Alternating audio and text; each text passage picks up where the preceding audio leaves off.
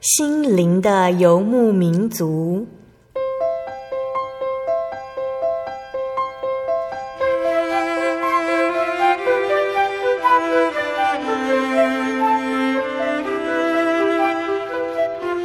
在这个谁都不管谁的后现代社会里，每个人的心灵都是游牧民族。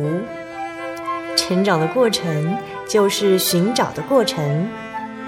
每一颗漂泊的心灵，其实都在寻找生命的绿洲。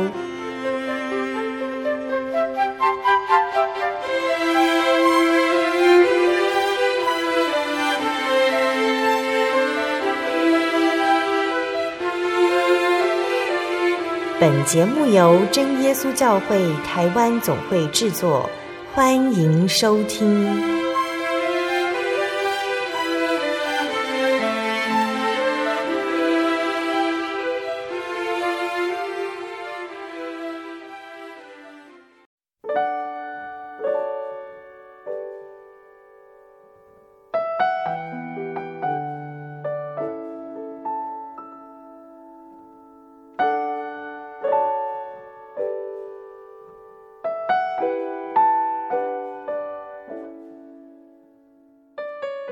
所有在空中的听众朋友们，大家平安，欢迎收听今天的心灵的游牧民族，我是贝贝，很高兴今天能够在空中和大家见面了。大家这个星期过得愉快吗？在节目开始之前呢，贝贝想和听众朋友们分享一句圣经经节，是记载在以赛亚书二十八章二十四节：“那耕地为要撒种的，岂是常常耕地呢？”岂是常常开垦耙地呢？在美国加州肥沃的黑土谷地里，农人日复一日在同一块田上耕种。耕种的过程很有意思哦。首先是犁土，犁完经过常常留下许多的土块，因此接着要用耙子把土块弄碎，让土地平整，一粒耕作。再来是施肥，这个部分很重要。因为持续使用土壤会耗尽土壤里的养分。接下来呢，工人会架设洒水器，以便之后替作物浇水。作物幼苗在温室里栽种一段时间后，就移到外头，一排排等距种在整好的田地里。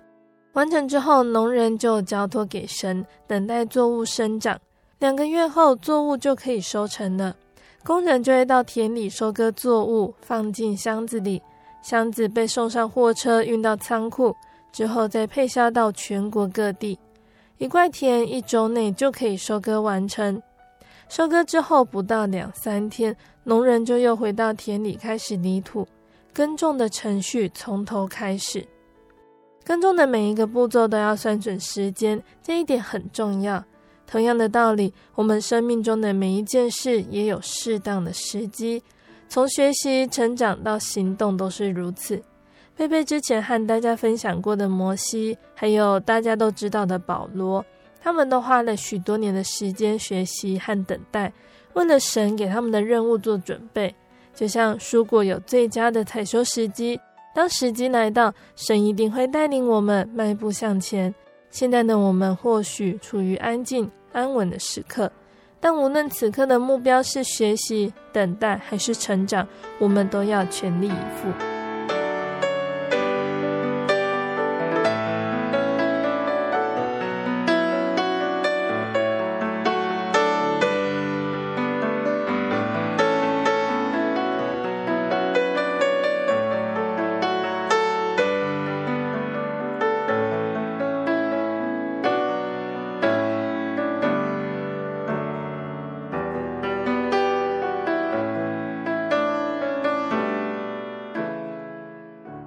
播出的节目是一千零九十六集《小人物悲喜》，主耶稣爱我家。节目邀请了真耶稣教会嘉义教会的陈怡姐妹来分享她的家族的信主经过。那从小聆听着父母诉说家族长辈信主的经过，让陈怡明白真神的奇妙伟大。而她自己呢，在得到圣灵之前看到异象，求学的时候感受到神的管教和保守，再加上家族长辈们的信仰模范。陈毅知道了，耶稣不只是他父母的神，也将会是他的神。他也要努力行在天国路上。那贝贝呢？先播放一首诗歌，诗歌过后就会请陈毅来和大家分享他的家族见证哦。贝贝要播放的诗歌叫做《真耶稣教会》。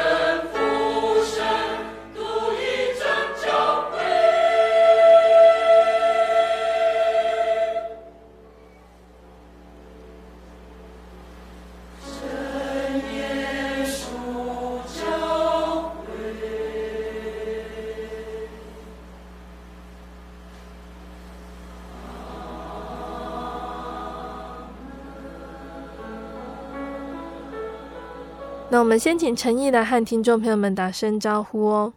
哈利路亚，大家好，我是来自嘉义教会的陈毅，然后我今年是大四的学生。嗯哼，陈毅今年大四了，那我们请他在课余时间来和大家分享，主耶稣对于他和他的家族有什么样的帮助和恩典。我们先请陈毅分享，你的家族最开始是怎么接触到真耶稣教会这份信仰的情况？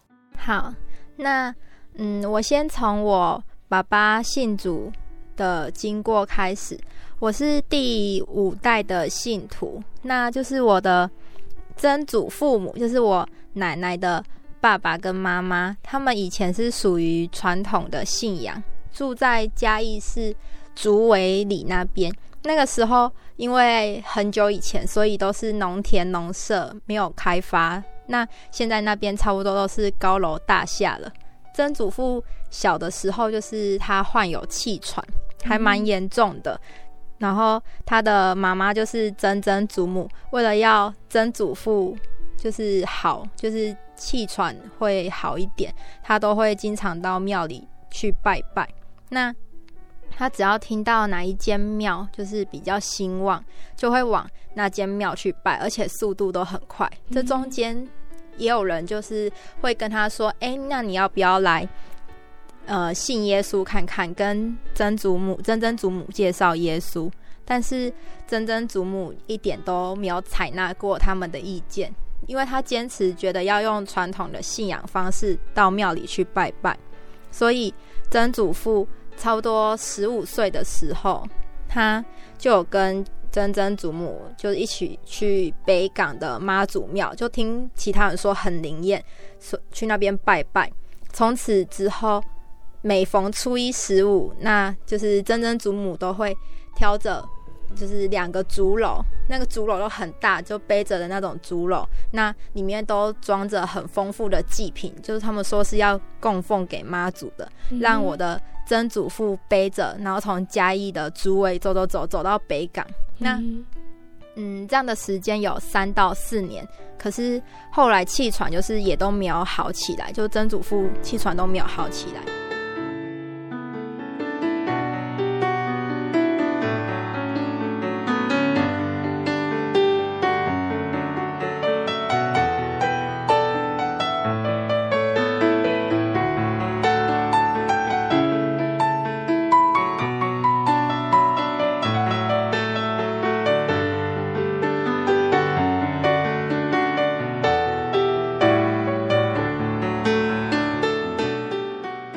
有一天，就曾祖父一样，就是跟以前一样，是肩膀上也是挑着两个竹篓，准备要走到北港的妈祖庙去拜拜。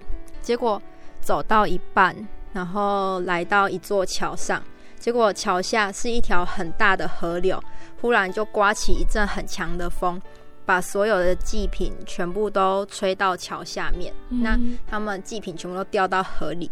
那个时候，曾祖父心里就很生气。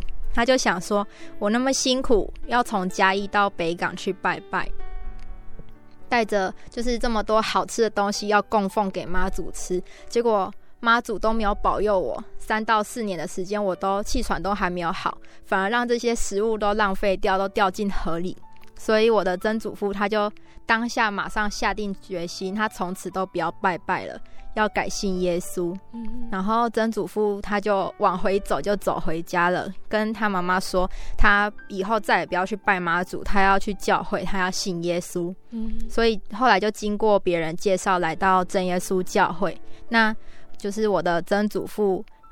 就是因为这样子，然后他们全家受洗归入主的名下，然后气喘也好了。嗯，这是我爸爸这边的见证。嗯，那妈妈那边的呢？那妈妈这边信主的部分是，就是他们家小时候也是传统的信仰家庭。那那个外曾祖母，她是属于拜拜是拜的非常彻底。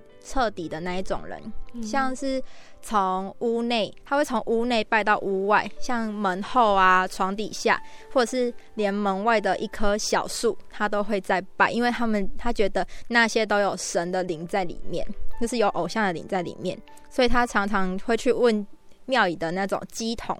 尤其是家里有人生病不平安的时候，会问得更彻底。只要鸡童说：“诶，你哪个位置有神明，他在不开心，所以你们家才会有人生病。”然后我的外曾祖母就，嗯，他就从来都不会放过，然后会积极的去拜，然后家里就会有很多的贡品。嗯。那在外婆小时候五六岁的时候，那个年代就是听说疟疾很盛行，所以我外婆就是他们一家五个人都轮流生病。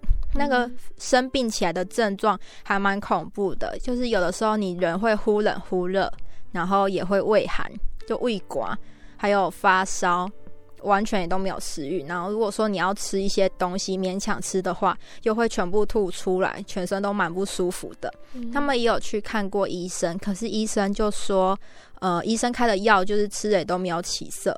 那那个时候我们家总就是外婆他们家总共有三个人都病得很严重，躺在床上。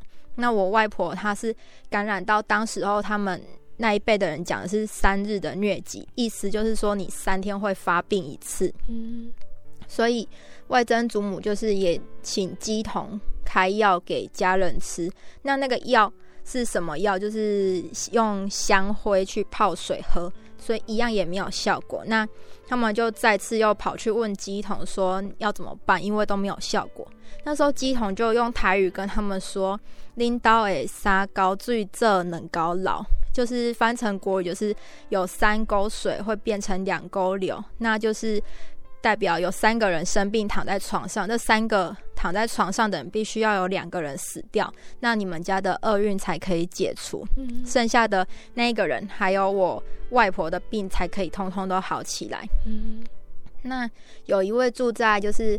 呃，我那时候我外婆家附近的亲戚就知道我们外外婆家的情况，那就跟我外婆的妈妈说：“你们要去信耶稣，只有神啊，就只有耶稣才可以帮助你们一家人，让你们家的病都好起来。”但是那个时候，因为我的外曾祖母是拜得很彻底的人，就是对于传统信仰，所以他就凡事他都会先跑去问乩童，他就跑去问乩童，那乩童就是。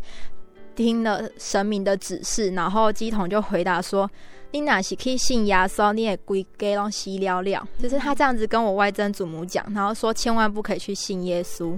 那我外曾祖母他们一家人就是当时就是就相信，就后来都没有去信耶稣。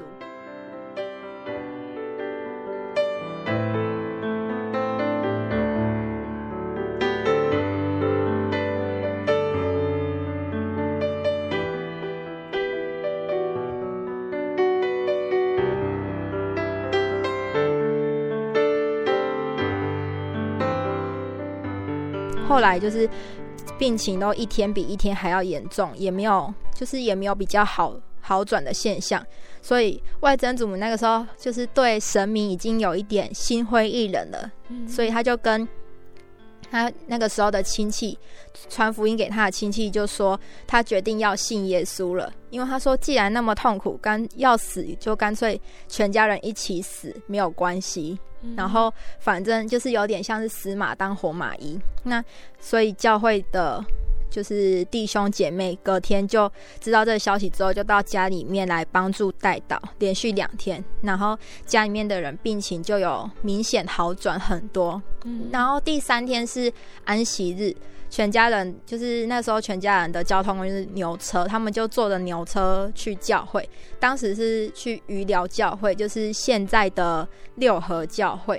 然后因为生病的关系，家中生病的人要下床跟坐上牛车都要人扶着。安息日聚会完，就是才能到安息日去聚会。可是聚会完之后，生病的人都已经可以自己走路坐上牛车了，就是蛮感谢主的。后来生病的情况都变好了，也没有像乩童说的，就是信耶稣之后会全家死光光。所以之后我外婆就全家都受洗归入主的名下。嗯，这是呃我爸爸还有我妈妈这两边信主的经过。嗯，其实时间算一算，你的家族长辈信耶稣的时间蛮早的哦，就是在。一个村子里面，可能全村都还是拿香拜拜的时候，其中只有一户人家是信耶稣的情况。在那个时候，长辈们信耶稣，有没有遇到别人阻止他们信耶稣之类的逼迫呢？我的曾祖父他在信主的过程中，有曾经遇过大逼迫，就是村里有一位邻居，然后他的儿子因为不愿意承接他自己的农地。就是他儿子不想要从事爸爸的职业，就是继续务农，所以说就是他爸爸因为年年纪大了，所以就想说好，要不然就把地卖给我曾祖父好了。那我曾祖父就也把地买下来了。那那个父对方父亲有三个儿子，然后这三个儿子就是他们跑到山上去学专治那种跌打损伤的技术，就是所谓的拳头师傅，有点像是帮别人敲鼓的那一种。然后之后过了几年，那三个儿子回到家乡之后，可能本来的行业做得没有很顺利，所以就。动了不好的念头，他想要把他爸爸曾经卖给我曾祖父的那块地要回去。可是，呃，可以要回去，但他们并不想要用钱买，他们想要强行夺回去。嗯。所以，就是我把我曾祖父那边就没有同意。但是后来他们就进行，就是有点逼迫我曾祖父，因为他们就用了一个理由，那就是全当时候全村只有我曾祖父一家人是信耶稣的。嗯。所以他们三个兄弟就用信耶稣为借口，然后表示整个村子都没有人信耶稣，然后说我曾祖父是异类，就警告我曾祖父说，你不可以信耶稣，然后不准祷告，三天两头就到家里面来乱，就会砸东西呀、啊，威胁恐吓，然后又到处说我们家霸占他们的土地，警告说如果说要信耶稣的话，你们就要搬离开村子。嗯，然后。但是我曾祖父是蛮老实的人，然后心中也有神，所以他就凡事忍耐。全家人到那个时候都会因为这件事情一起同心来祷告。可是最后我曾祖父还是被迫搬离开村子，退到村子的外面，那自己在自己的农田上盖房子来住。但是那个大儿子并没有因为这样子而放弃。有一天晚上，那个大儿子他就带了一群人来。那曾祖父他在很远的地方就看到，他就很紧张，赶快把家里的电灯都关掉，然后门都锁好，假装家里面没有人。嗯。那全家人就在家里面小声的祷告，然后听，但是他就听到一群人在外面叫嚣很大声，还拿石头往屋顶上砸。嗯。隔天，里长知道这件事情之后，他就跑去找大儿子，就跟他说：“你看，你都把人家逼到搬家，然后搬到村子外面了，而且那块地是你们儿这些儿子不愿意做，所以你爸爸才要卖给别人的，所以叫他们不可以再无理取闹了。”嗯，然后里长就问说：“那个大儿子到底要怎样才可以才肯放过我曾祖父一家人？”那个大儿子就开出条件，就说要我曾祖父做三件帆布，就是有点台语就是帮补的意思。嗯、我有问说那个为什么要做三件帆布？然后他们说，那个时候帆布是比较稀有的东西，然后而且那个帆布就是我曾祖父的做的材质也比较好，嗯、所以我曾祖父就做给他。那依照要求把那三件帆布都做好了。里长看到之后就说：“那帆布就放在里长的办公室好了。如果有李明就是村里的人需要的话，你可就是他们就可以借去用，没有关系。但是那个大儿子就。”很坚持说不行，一定要放在他们家，所以里长就想说好了，算了，就那不然就放在大儿子的家好了。结果过了不久，那个大儿子的家人就陆陆续续都过世了，于是用掉了两件帆布，然后第三件帆布就是是大儿子他过世的时候自己用的，然后他是因为罹患癌症过世的。那个帆布的功用可以做什么？那个帆布其实它的功用很多，像那个时候他们会用帆布来遮雨啊，就是或是挡阳光之类的。那如果说有丧礼的话，就是那个尸体他们也是会用帆布拿来包裹尸体。对，然后后来就是这三件帆布都是被大儿子他们家的人自己用走了，这样子。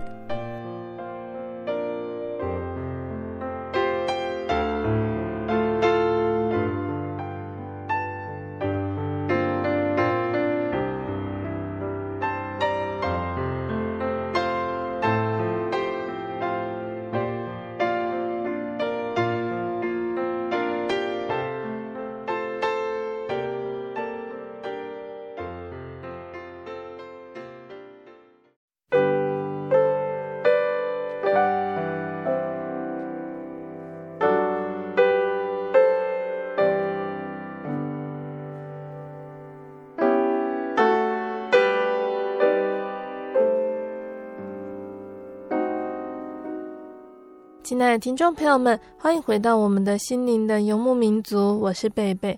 今天播出的节目是第一千零九十六集《小人物悲喜》，主耶稣爱我家。我们邀请了真耶稣教会嘉义教会的陈毅姐妹来节目上分享她的家族见证，还有她的信仰经历哦。节目的上半段呢，陈毅和大家分享到了她的家族的信主经过。下半段呢，会继续请陈毅来和大家分享，他还从长辈的身上学习到哪些信仰的榜样呢？那这些见证带给他什么样的信仰体会？欢迎听众朋友们继续收听节目哦。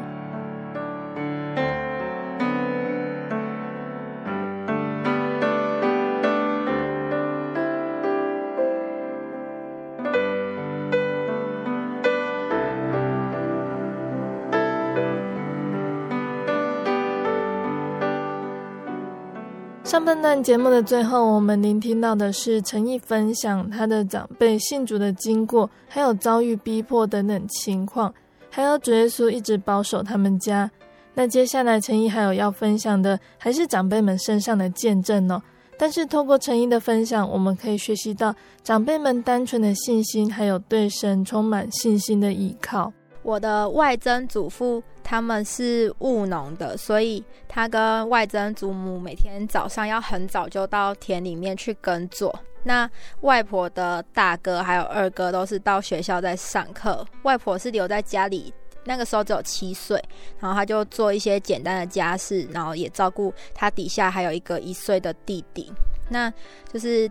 他的弟弟如果哭了，然后外婆只要把他背着，弟弟很生气，他就都不会哭。那有一天，外曾祖父和外曾祖母都照常到田里去工作，可是因为当时是夏天，所以就是他的爸爸妈妈就交代外婆说：“你们呃，只要煮粥就好了，不要煮饭，要不然吃不太下去。嗯”那当时只有七岁的外婆，因为还是小孩子的。个子跟身高，但是灶台就是以前煮饭的灶台还蛮高的，所以外婆必须要踩在竹做的椅子上面，然后煮粥。那个时候一岁的弟弟又刚好在哭，所以外婆就想说，那我就把他背在后面好了。但是，所以等到粥煮好了，外婆就把那个很热的粥舀到放，就是。盛饭的容器里面，那正要把这个容器要从灶台上端到桌上的时候，因为他的脚是踩在竹椅上，所以重心不稳，然后整个饭啊里面的粥就是都翻倒了。那粥翻倒之后，他是洒在外婆的胸前，连背在后面他一岁的弟弟的两只脚就是也都有烫到，嗯、因为。但是被烫到会哭，所以一岁的弟弟他一直哭，外婆很紧张，就赶快把他抱下来。用他们那个时候的做法，就是用花生油加水，然后再拿卫生纸沾着，然后敷在弟弟的那个脚上。因为凉凉的，所以弟弟就渐渐的就不哭了。但是外婆这个就是忍到忍着痛，到这个时候才能回到房间去换衣服。结果我看到换下的衣服还蛮恶心，就是他衣服，呃，胸前就粘着一层皮，然后他胸口上的伤口就是一片都是红彤彤的，很痛。嗯，他是感谢神赐给外婆一颗勇敢的心，虽然受伤，但是他还是担心，就是我的外曾祖父还有外曾祖母回来会不会没有饭可以吃，所以他就忍着。忍着痛，继续就是重新煮了一锅粥，这样子。嗯、那等到外婆就是呃煮，就是外婆在煮粥的时候，就是又要重新就是呃把这些米啊洗好啊，然后地瓜切一切。但是虽然我换上宽松的衣服，但还是会碰到伤口。所以他在做这些事情的时候，其实很痛。嗯。等到外曾祖母他们工作回来的时候，就看到外婆走路的姿势很奇怪，因为她怎么两只手把衣服往前拉着？她是为了要让衣服不要接触到她胸前已经被烫伤的皮肤。嗯。然后外婆就跟外曾祖母说，就是她为什么被烫伤的这些经过。然后外曾祖母就很紧张，她就跑去跟邻居要了一些早稻。然后把它烧成灰，加入米酒，要搅拌给外婆敷成敷烫伤的伤口。嗯，可是外婆看到说，哎，有加入米酒的直觉就觉得，如果撒在伤口上的话，就会很刺痛。用台语来讲就是，哎，就行耶，所以就跑到门后面躲着，让那个外曾祖母找不到。但是外曾祖母就刚好走到外婆躲着的地方，她就说：“哦，这个小孩真是的，就是也不抹药，如果伤口发红了怎么办？”那这个时候躲在门后面的外婆就出声，她就说：“我不要抹药，祷告就好了。”那一个小孩他的信心真的很单纯，结果我外婆就真的靠着祷告，在隔天早上起床的时候，胸前那整片的烫伤伤口就已经完全结痂，就。因为就是一个晚上的时间就完全结痂了，而且也完全不痛。几天之后，就是他伤口完全好，到现在也都没有任何疤痕，很感谢神。而且外婆到现在其实年纪也蛮大的，但是她每次只要生病，因为吃药的话身体会不舒服，所以她都坚决不吃药，她都用祷告的。然后感谢神，她每次只要祷告完，她的病都会很快就好了。嗯。外婆的表现很可以是晚辈的榜样哦。对，就是我们看到外婆这样，就是小事祷告，然后大事也更要祷告，所以从小到大就是看着外婆这样做。呃，身为晚辈，像是我妈妈还是我，就都会觉得说，我们遇到事情就是也要靠着祷告才可以。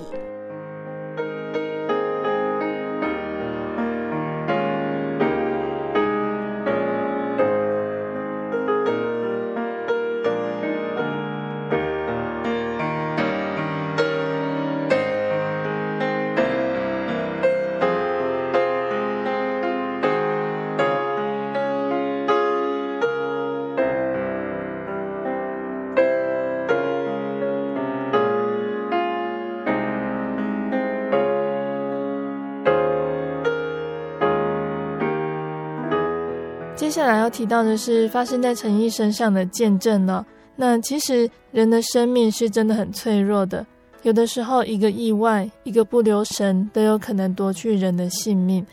但是主耶稣是掌管生命的神，因他与我们同在，才可以平安健康的成长，可以尽情挥洒着生命的光彩。那我们现在请陈毅分享你的见证哦。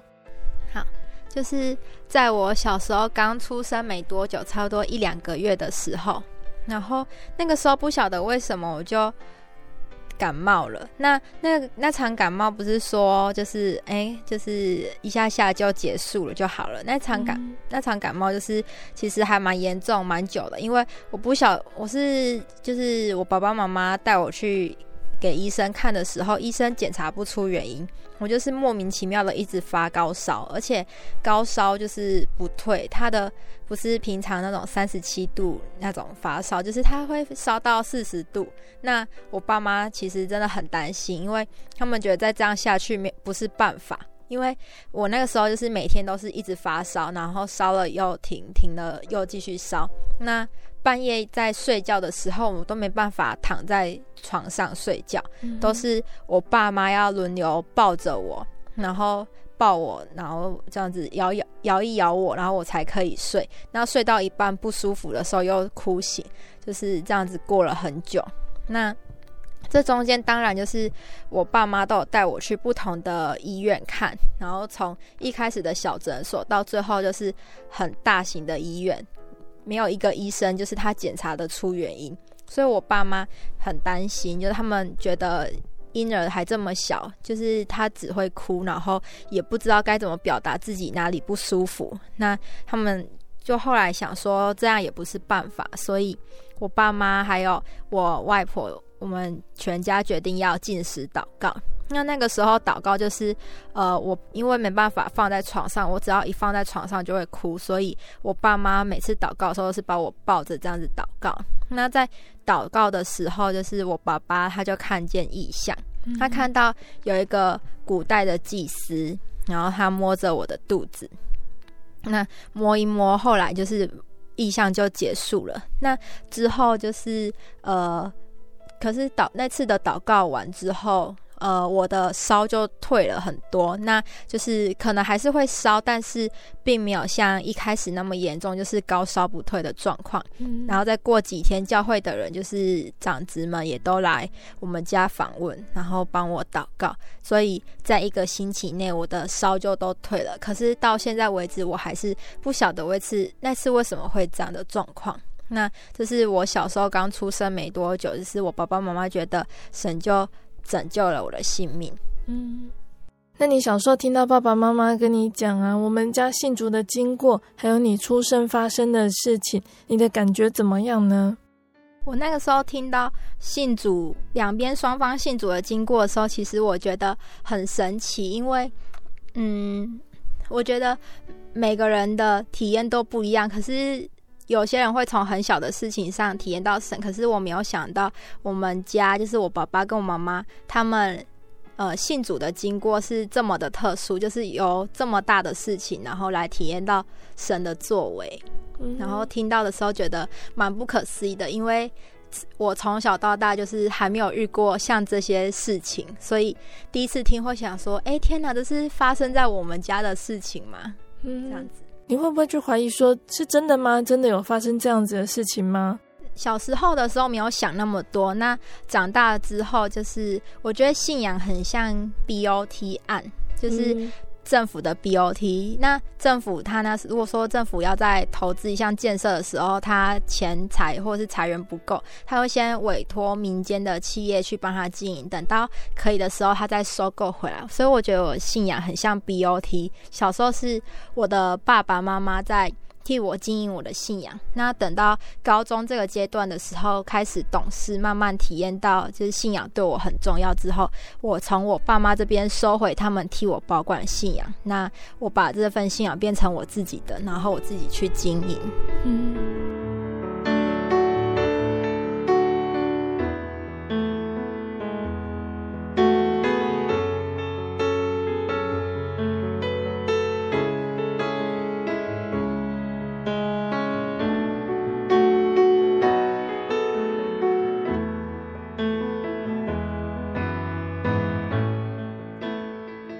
陈毅，你是从小聆听家族长辈的信主经过，还有你出生蒙神保守的见证呢、你会觉得主耶稣很厉害、很奇妙等等，但是那些也还是听爸爸妈妈说的。你是怎么确定这份信仰是你一生也要持续追求，觉得主耶稣也是你的神呢？因为我小时候差不多还没有得圣灵之前，然后好像是小学。二三年级的时候，我有一次晚上就是睡觉，在就是睡得我觉得蛮安稳的时候，然后我就做了一个梦。那个时候我在梦中梦见地狱长怎样子，就是我有亲自到地狱里面去过，就是在梦里。那、那个时候场景我觉得很恐怖，因为他我在那个时候在梦里我看到的场景就是呃。之后我在圣经里面描述的是一模一样的，就是在地狱里面，它的地板不是像我们现在是水泥地板或是木头地板这么舒服，它就是布满了很多死人的骨头，就是骷髅头。那你踩的时候，你会感觉到骷髅头跟骷髅头之间碰撞的声音，然后你低头看，你也觉得，哎，那个骷髅头也太多了吧？就是你看不到地板的样子，你会觉得这感觉地狱没有地板，是全部骷髅头。就是铺成的，嗯，然后你会看到地狱其实很暗，那你唯一能看到有光的地方就是地狱有火把，可是那个火把在我那时候看来，我觉得很恶心，因为它旁边有很多虫子一直在飞，然后那个虫子我会觉得说，天啊，这虫子太多了吧，一直飞，可是怎么都不会死掉，就是那个火把给人的感觉很恐怖。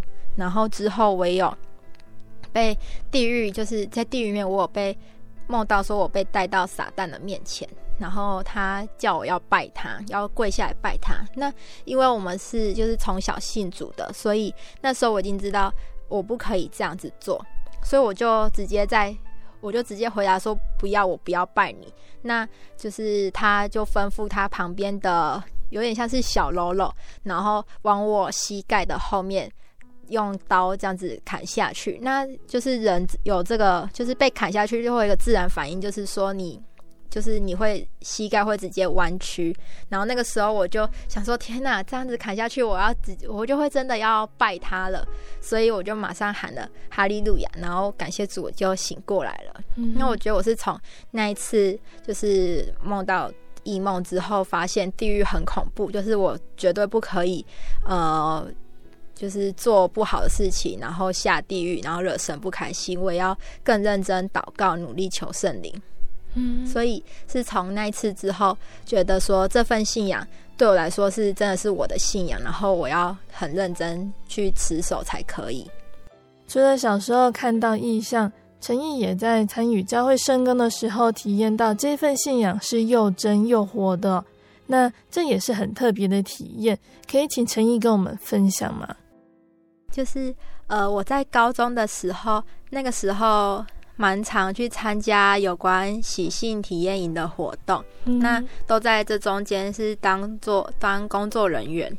可是那个时候，呃，因为要对外传福音，所以我们会邀请一些高中生的朋友，就是呃还没有就是接触过真耶稣教会的，我们就一起来参加，一起当做工作人员。那在晚上的时候会跟他们聊一下有关教会的事情，也会一起祷告。那在那一次参与体验营的过程中，我有邀请我学校的同班同学一起去，一位姐，一个女生。那她在那个时候，呃，祷告的过程中，她。一开始第一次跪下祷告的时候，她觉得很奇妙，就是居然有这么特别的祷告方式。然后他也蛮想要求到圣灵的，因为他想要知道圣灵是什么。嗯，那可是第一次祷告的时候，他并没有就是有任何的呃现象，就是呃像是传道说可能有圣灵感动什么之类，他都没有，就是他就很平凡的这样过去了。可是那一次的祷告中，是我跟他是一起祷告的。那时候我就觉得说，我觉得他一定会求到圣灵。我不晓得为什么我当下有那样的感觉。可是起来的时候，就是传道还是长执都并没有说他有得到圣灵。然后，但是没有关系，就是第二次祷告，就是可能好像是隔天，然后我们第二次祷告。那那个时候我在祷告中，我就很感动，因为我觉得他一定就是我很确定他得到圣灵了。可是我其实没有跪在他旁边，是我自己在祷告中，我突然有这样的。感觉，然后很感谢神，是等到祷告结束之后，就是长子就有宣布说，这次得圣灵的人有谁，然后就讲到我朋友的名字。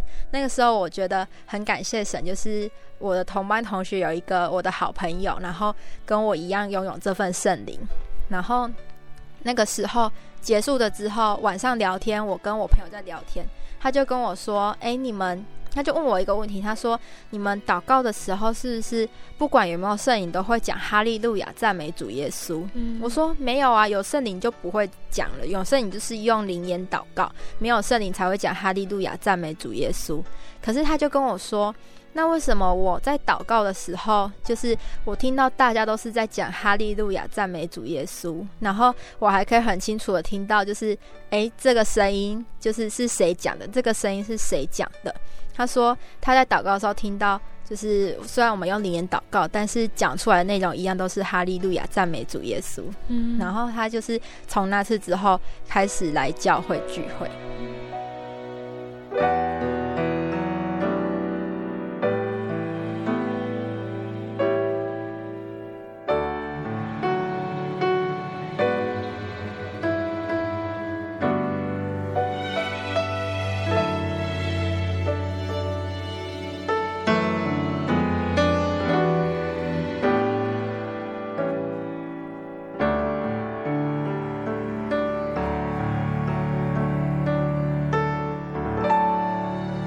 陈毅你的见证来看，你算是蛮早就感觉到信仰的重要性哦。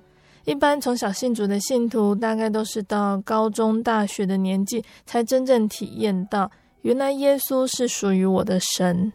对，嗯，差不多。可是因为可能是因为小时候太早做到异梦，就是看到地狱觉得太恐怖了，然后所以就觉得不行，我不可以这样子下去，我不可以就是不乖，然后就从那个时候开始。但之后也有不乖的时候，然后就被神管教过。是哦，那你要跟我们分享吗？是，就是在升大学的时候，嗯哼，那个时候我记得是高三考完职考的暑假。那那个时候，因为觉得说，哎、欸，就是你要升大学，你即将成为大学生，那个大学新鲜人，你会想说，好，我反正我已经有学校了，我只要等职考放榜就好了，所以会想要放松一下。嗯、我就就是我们就有朋友几个朋友约一起，然后要从嘉义市。骑车到嘉义县的东石，然后我们想说去那边玩。那那个时候是骑车，但是因为我爸爸妈妈他很，他们不喜欢我就是被别人载，嗯，他们觉得被别人载是件很不安全的事情。他们觉得如果你坐上了别人的机车后座，就代表说你把你的性命交给对方。所以，但是那个时候因为。我觉得我没有那么成熟，我就觉得说，哎、其实还好啊，就只是机车这样子载一下而已。然后我就跟我的朋友，我们就这样子骑车去东石。那在路上，就是呃，在一个转弯的地方，但它其实没有很弯，就是它没有是九十度的那种直角转弯，它就只是很普通的小小的弯。然后我们就摔车了。那在摔车的当时，我想说惨了，我想说才就是第一次，就是。第一次这样这么不听话而已就出事，我想说惨了惨了。可是，在那个时候，就是在我们后面的一台车，就是后面的朋友他们骑车的时候发现说，哎、欸，就是还没有，就是还没有转弯。可是他们就发现一件很奇妙的事情，他们说为什么陈毅就从。就是后座飞起来了。他说那台那个时候那台车，我们这台车都还没有出事啊。就是为什么我就从后座飞起来了？嗯、那时候我也不晓得为什么。那就是后来才知道说，就是呃，如果我没有那个时候先飞起来的话，那我可能之后会摔下去的时候会更严重。因为他们感觉是就是有人把我从后座拉起来的，就是事后听我朋友的描述。那那个时候，其实那一场车祸还蛮严重的，因为在我的朋友他就是当场就有昏迷，那就是等到医院之后他才醒过来，而且那一台车就是是新车，新的机车，那他才买了三天就当场就报废了，哦，摔得蛮严重的，而且如果就是他摔下去的同时，旁边其实是有一根呃水泥的那个电线杆，然后。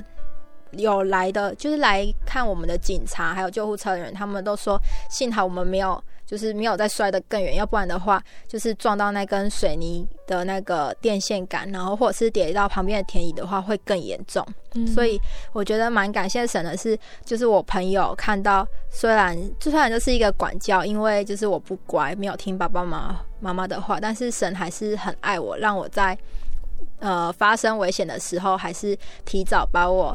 从机车的后座上拉了起来，嗯，那之后就是我们就被救护车送到医院去检查。那因为那个时候检查其实没有很详细，因为我朋友他已经有点昏迷了，那所以他比较严重，就先检查他的，他比较全面性。我的就是呃外伤，然后就没了，就回家。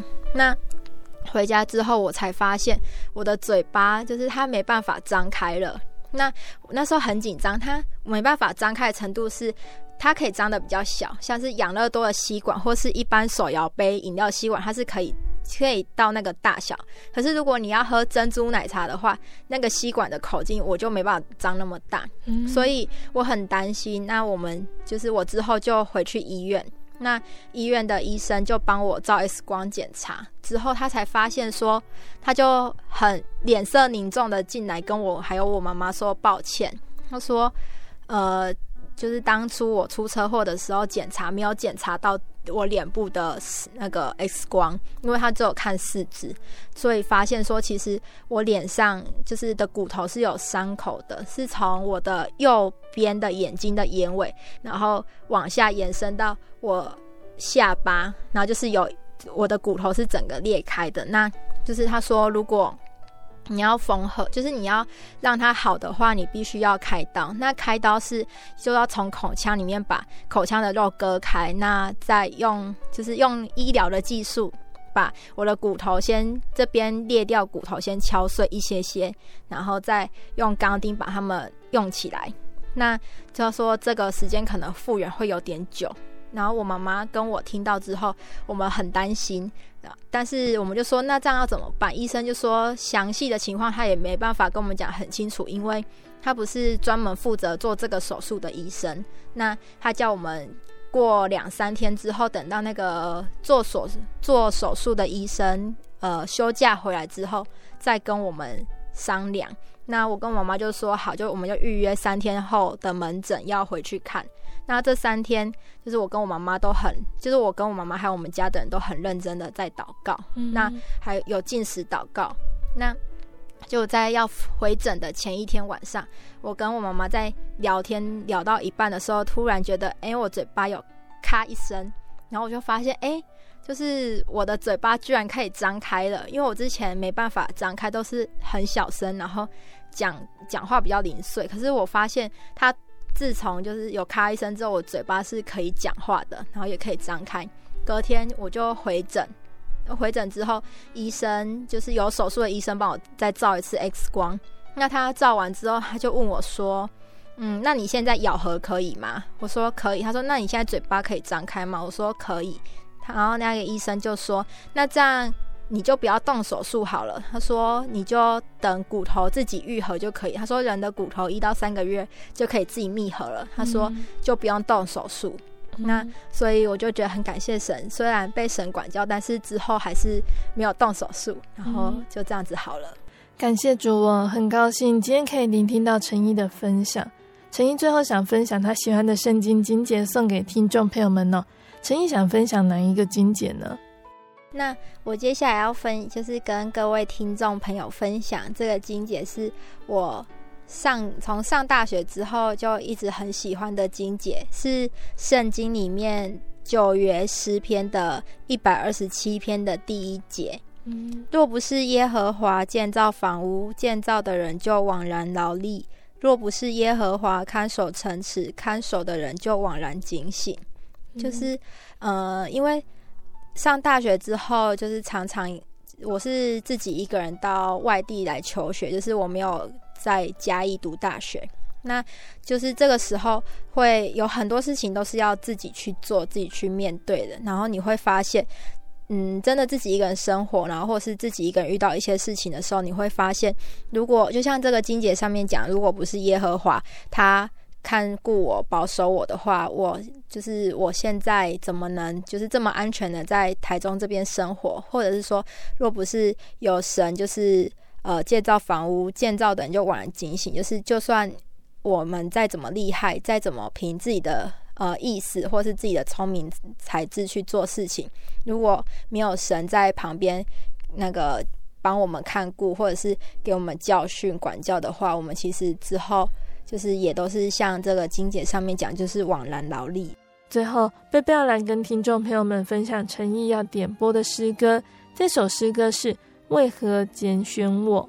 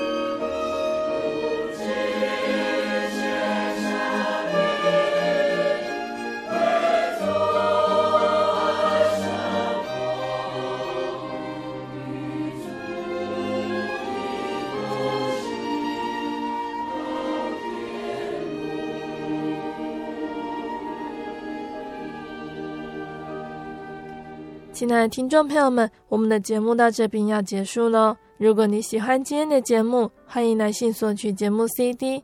如果你想要更了解真耶稣教会和圣经道理，欢迎来信索取圣经函授课程。来信都请寄到台中邮政六十六至二十一号信箱，台中邮政六十六至二十一号信箱，或是传真零四二二四三六九六八零四二二四三六九六八。谢谢你收听今天的节目我是贝贝我们下个星期再见哦。我的心是一只鸟飞行于黄昏与破晓阳光下